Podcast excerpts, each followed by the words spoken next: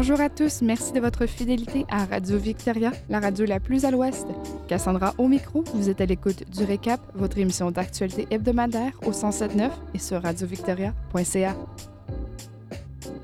Cette semaine, au sommaire de votre émission, on vous parle du nouveau gouvernement provincial fraîchement assermenté, des décès par surdose en Colombie-Britannique pendant le mois d'octobre, des nouvelles mesures strictes pour le port du masque dans la province, ainsi que le point sur les derniers chiffres de la pandémie. En entrevue cette semaine, Elena Descoteaux du théâtre Le Belfry, qui nous parle de leur vente aux enchères de vin, et Fanny Sursur, responsable des événements de l'Alliance de Vancouver pour l'exposition Machine à bulles. Et comme chaque semaine, on retrouvera François Macon, journaliste au sein de l'initiative au journalisme local, pour faire le point sur l'actualité municipale. Tout de suite, vos actualités locales.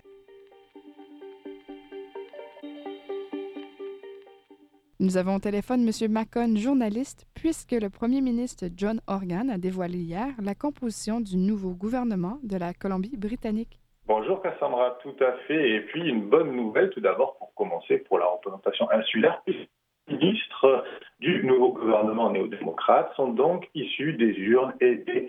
Il est clair que la distribution des portefeuilles ministériels traduit d'abord un souci paritaire, mais aussi une politique de continuité et de stabilité dont la priorité reste évidemment de lutter contre la pandémie de la Covid-19.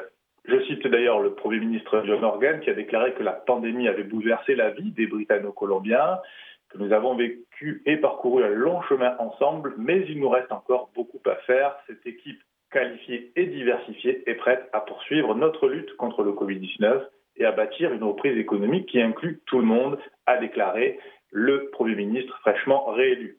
Le nouveau gouvernement comprend donc 20 ministres et 4 ministres d'État, où la représentation des sexes demeure équilibrée, ainsi que 13 secrétariats parlementaires avec des portefeuilles comprenant notamment le développement rural, la lutte contre le racisme et la technologie et l'innovation. Dans le détail, David Eby conserve sa désignation de procureur général et ministre responsable du logement. Le ministère de l'Enseignement supérieur, des compétences et de la formation revient lui à Anne Keng et la députée de Spanish Sud, Lana Poram, entame son deuxième mandat au ministère de l'Agriculture, de l'Alimentation et de la Pêche. Lisa hérite, elle, du ministère des Services aux citoyens et la députée d'Esquimalt Mechozin, Mitidine, devient ministre en charge de l'enfance et du développement familial. Catherine Katrina Chen est ministre d'État à la garde d'enfants et Jennifer Whiteside à l'éducation.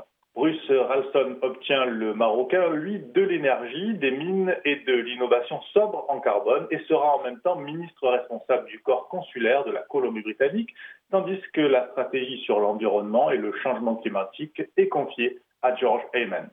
Célina Robinson, ministre sortante des Affaires municipales et du Logement, Catherine Conroy obtient le ministère des Forêts terre et exploitation des ressources naturelles et du développement rural, et Nathan Kellen est nommé ministre d'État aux terres et exploitation des ressources naturelles.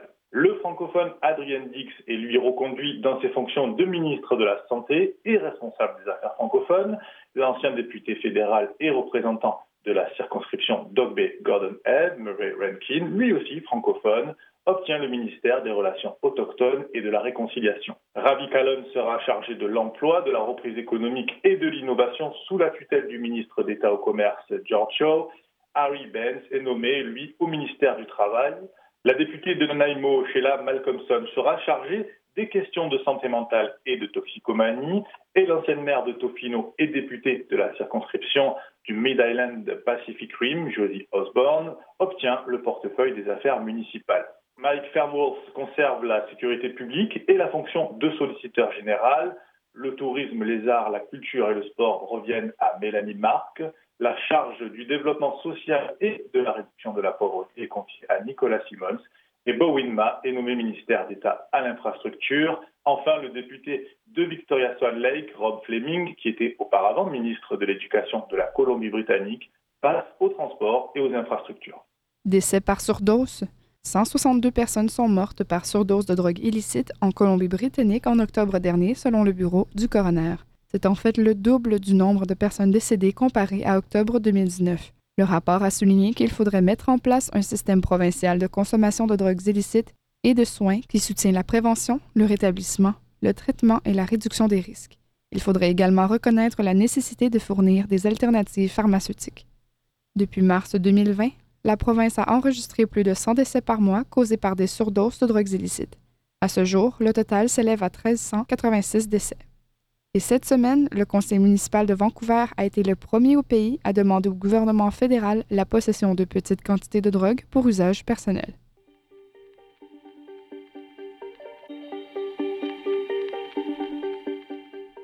Amende liée au non-respect des consignes pour la COVID-19. Mercredi, la province a mis en place des amendes pour non-port du masque. Le port du masque est obligatoire en Colombie-Britannique depuis plus d'une semaine dans les lieux publics et les commerces. Les personnes qui ne peuvent pas porter de masque ou qui ne peuvent pas mettre ou enlever un masque sans l'aide d'une autre personne sont exemptées. Les masques peuvent être retirés temporairement dans les lieux publics intérieurs pour identifier une personne ou pour consommer de la nourriture ou des boissons à un endroit désigné à cet effet. Toute personne qui peut porter un masque et ne le fait pas dans un lieu public intérieur ou qui refuse de porter un masque fera face à une amende de 230 dollars. Les masques ne sont pas recommandés pour les enfants de moins de 2 ans, mais sont encouragés pour les enfants âgés de 2 à 12 ans dans les lieux publics.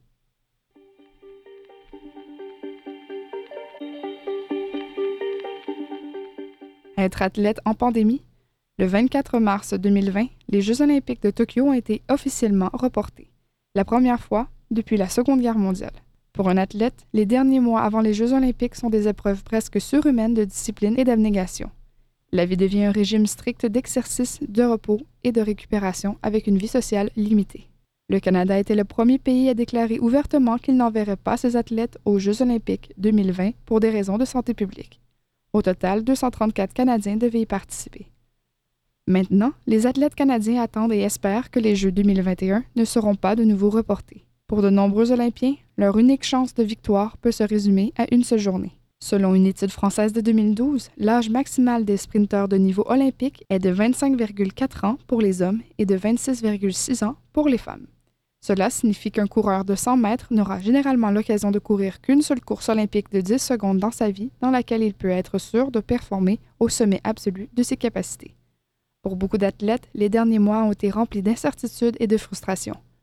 Pour d'autres, le report des Jeux olympiques leur a permis de reprendre des forces à la suite de blessures. Plusieurs athlètes se retrouvent actuellement sur l'île de Vancouver où ils continuent de s'entraîner, comme par exemple à Elk Lake, près de Victoria.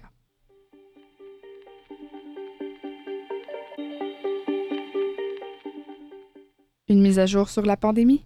Vendredi, la médecin hygiéniste de la province, Dr Bonnie Henry, a annoncé un nombre record de nouveaux cas de COVID-19, 911 cas en 24 heures. 27 de ces cas sont dans la régie de santé de l'île de Vancouver. La médecin hygiéniste a demandé à ceux et celles qui comptent faire des achats de Noël cette fin de semaine de rester près de chez eux et de respecter les consignes sanitaires. Elle a aussi exprimé son inquiétude après l'agression d'un employé au Walmart dans le nord de la province qui aurait rappelé à un client qu'il devait porter un masque pour entrer dans le magasin. Le port du masque comme le respect des limites de vitesse, c'est la loi, a-t-elle rappelé. On écoute le ministre de la Santé, Adrian Dix. Aujourd'hui, nous annonçons euh, euh, des nouveaux cas de COVID-19 en Colombie-Britannique, 900, euh, 911. nous sommes attristés d'annoncer 11 nouveaux décès liés au COVID-19 pour un total de 395 décès en Colombie-Britannique. Nous offrons nos condoléances à tous ceux qui ont perdu leurs proches durant cette pandémie. parmi l'ensemble des cas confirmés de COVID-19, 301 euh, personnes sont actuellement hospitalisées, dont 69 en soins intensifs. Thank you very much. Merci beaucoup. We're happy.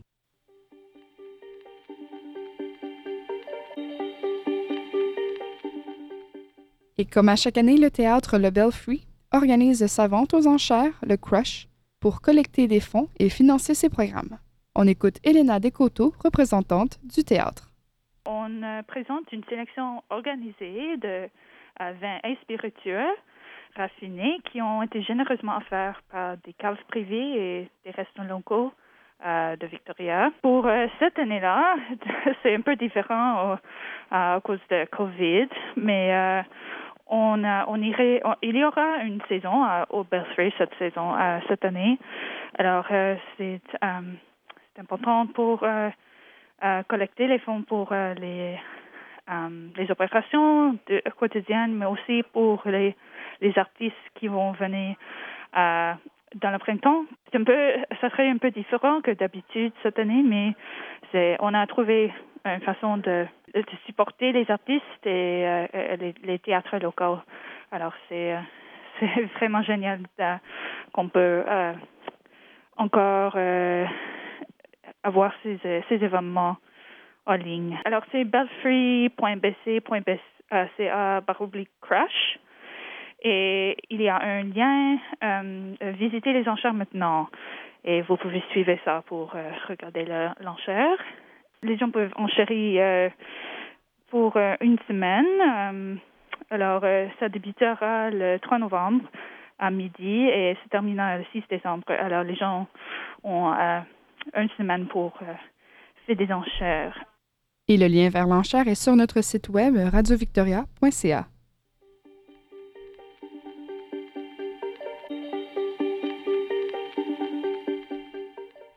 Explorer les possibilités que s'offrent à nous en mariant bande dessinée, réalité virtuelle et un nouveau format numérique, c'est le but de l'exposition virtuelle Machine à bulles.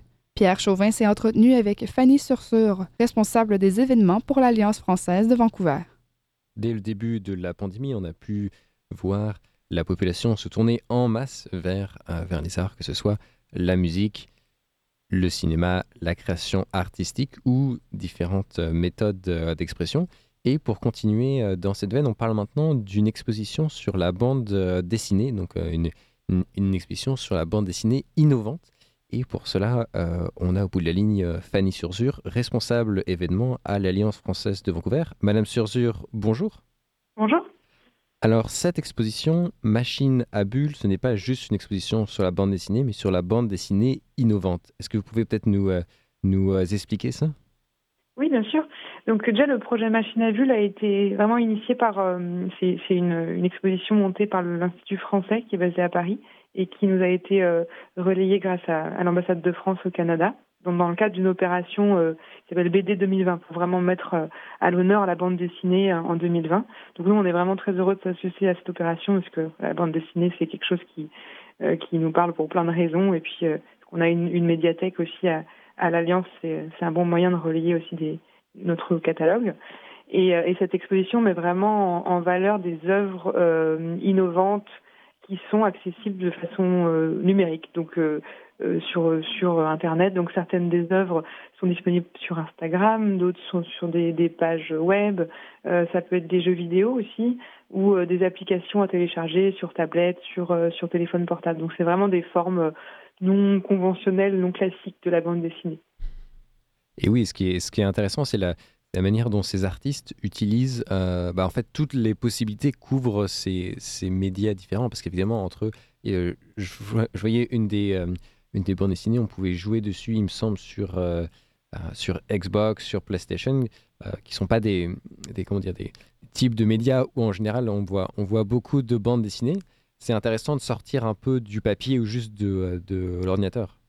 Exactement. Bah, je pense que vous pensez à l'exposition à l'œuvre Black Sad, qui est, qui est le jeu vidéo autour de euh, réalisé à partir de cette bande dessinée. Euh, si vous ne l'avez pas lu encore, je vous conseille. C'est vraiment moi, c'est ma bande dessinée préférée euh, sur ce, ce, chat détective. Euh, et donc ils l'ont adapté en, en, en, jeu vidéo, ce qui permet au lecteur qui devient joueur d'être vraiment à, à, la base de la narration et qui décide où qu'est-ce qui va se passer dans la suite du, du scénario. Donc c'est vraiment un peu prendre en main différemment le l'histoire et, et, et, le scénario de la, de la BD. Et euh, encore plus loin dans le comment dire dans le continuum de euh, de, de l'immersion, enfin de, de s'immerser vraiment dans ses œuvres, c'est euh, l'œuvre euh, Sens ou SENS qui est disponible aussi en casque de, de, de VR, de réalité, réalité virtuelle. virtuelle. Oui, c'est ça. Exactement, il y, a, vraiment cette œuvre-là. Donc c'est toujours, c'est toujours le, paradoxe de la réalité virtuelle. C'est vrai que euh, nous, c'est vraiment un, médium sur lequel on veut vraiment travailler à l'Alliance française euh, pour essayer de proposer des contenus en VR et que c'est quand même un peu le, c'est un futur euh, pour, beaucoup de contenus artistiques. Et c'est vrai que du coup cette œuvre est, disponible avec un casque, donc c'est vrai qu'on peut pas y accéder directement. Mmh. Pour évidemment ceux qui sont ceux qui sont intéressés, la bonne nouvelle entre guillemets avec euh, la voilà avec la situation mm. actuelle, c'est le fait que tout le monde peut en fait accéder à ces œuvres sur alliancefrançaise.ca barre oblique machine machine-a-bulle, mais j'imagine que si on va sur alliancefrançaise.ca, il y a tout de suite un, lien, vers... Exactement. Hmm. C'est vrai que c'est vraiment, il y a eu une curation, en fait, une sélection de différentes œuvres euh, innovantes comme ça. Et donc, nous, on a décidé de, de créer ce petit site pour, euh, pour un peu faciliter la navigation. Et, c'est vraiment euh, à la, aux, visiteurs, aux lecteurs, au public de, naviguer, de décider quelles œuvres les, les attirent ou pas. Donc, c'est à nous aussi ensuite de leur donner les clés, les outils pour comprendre quels sont les contenus mis en avant et dans, dans telle ou telle œuvre. C'est vrai que je pense que tout n'est pas intéressant ou accessible pour les différents publics. Il y en a qui sont plus pour des publics euh, adolescents, d'autres plus pour euh, les adultes. Donc euh, voilà, on, est là pour un peu faire de la médiation, disons-nous, pour, pour proposer ces contenus qui sont quasiment tous gratuits. il y en a certains qui sont payants, donc notamment Black Sat, le jeu, et tout, la, la plupart des autres sont vraiment accessibles librement. Cette exposition, jusqu'à quand est-ce qu'on peut en fait la découvrir? Alors nous, on a prévu vraiment de, de, l'utiliser, de la mettre en avant jusqu'en juin. Euh, mais sachant que toutes ces œuvres, les, droits ont été euh, négociés jusqu'à la, fin de l'année. Donc euh, les, gens peuvent vraiment, enfin la fin de l'année 2021, pardon. Donc les gens peuvent vraiment en profiter jusque-là.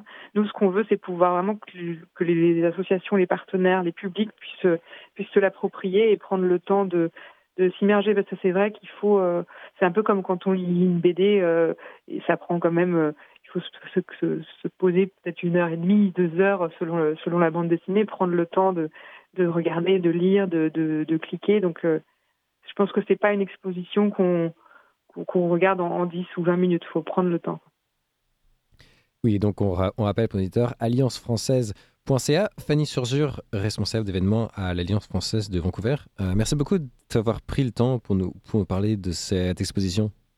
Merci à vous. Une entrevue à retrouver en intégralité sur radiovictoria.ca.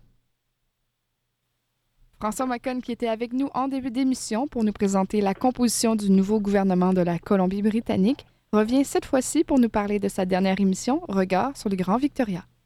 Et nous commençons avec un bilan deux ans après l'adoption du plan de leadership climatique. Où en est-on de la progression des engagements environnementaux de Victoria pour 2050 Eh bien, notre journaliste Melinda Trochu nous dit tout sur le bilan de l'action climatique de la capitale qui a pour principal objectif, nous le rappelons, de réduire ses émissions de gaz à effet de serre de 4 d'ici 2050.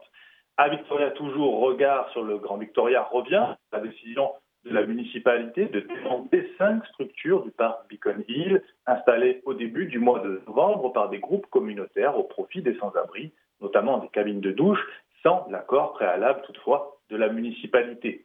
Des dizaines de policiers et d'officiers du règlement de Victoria étaient donc mobilisés pour cette opération, alors que selon différents groupes de défense des sans-abri à Victoria, des discussions avec des responsables de la ville avait été engagé pour déplacer ces structures vers des endroits plus appropriés.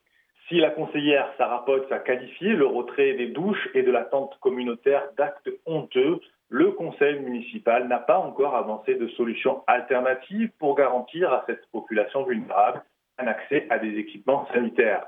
Un nouvel appel de partenariat pourrait être lancé dès cette semaine pour trouver un opérateur social capable de faire fonctionner les douches selon les attentes de la mairie.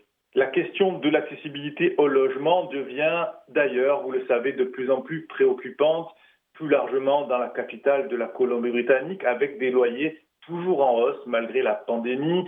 Selon le site internet le loyer mensuel médian pour un appartement d'une chambre à Victoria s'établit désormais à 1650 dollars, soit une hausse de 8,6% en un an et le prix médian d'un appartement de deux chambres a lui bondi de 15,1% pour atteindre 1910 dollars.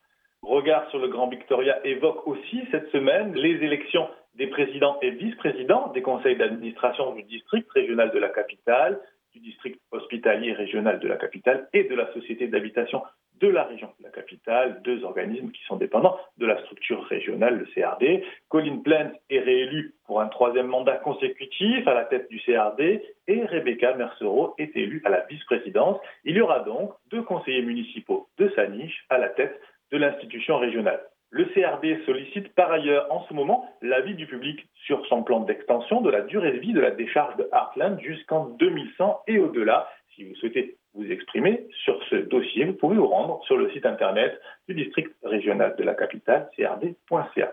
Enfin, une bonne nouvelle pour la nation de qui espère lancer dans les 18 mois la construction d'un centre de santé et d'un espace communautaire. Et puis, une autre bonne nouvelle pour les résidents en Dog Bay, qui verra dès le début de l'hiver des travaux importants de rénovation de son hôtel de ville commencer.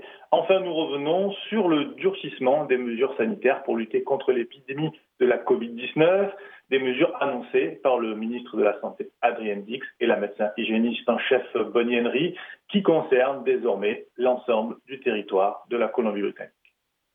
Toutes ces informations peuvent être retrouvées sur radiovictoria.ca dans l'émission Regard sur le Grand Victoria, qui est, je le rappelle, diffusée les mercredis à midi et le samedi à 10h. Merci François. Merci Cassandra. Une excellente fin de semaine à vous tous.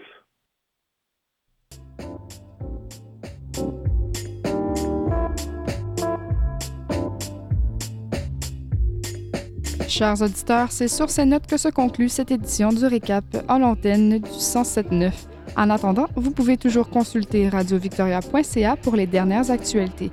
Rendez-vous la semaine prochaine pour le prochain numéro, samedi 15h ou encore dimanche 16h.